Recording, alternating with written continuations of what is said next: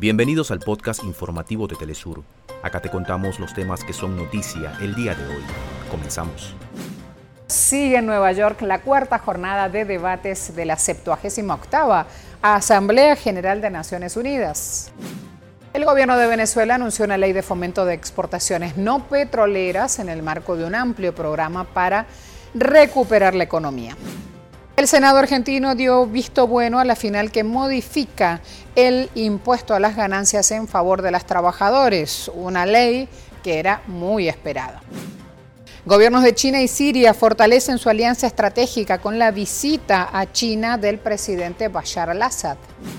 El cuerpo del pintor y escultor famoso y muy querido además, Fernando Botero, ya está en Colombia para dar inicio a los homenajes en su tierra.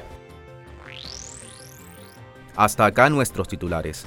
Para más información recuerda que puedes ingresar a www.telesurtv.net.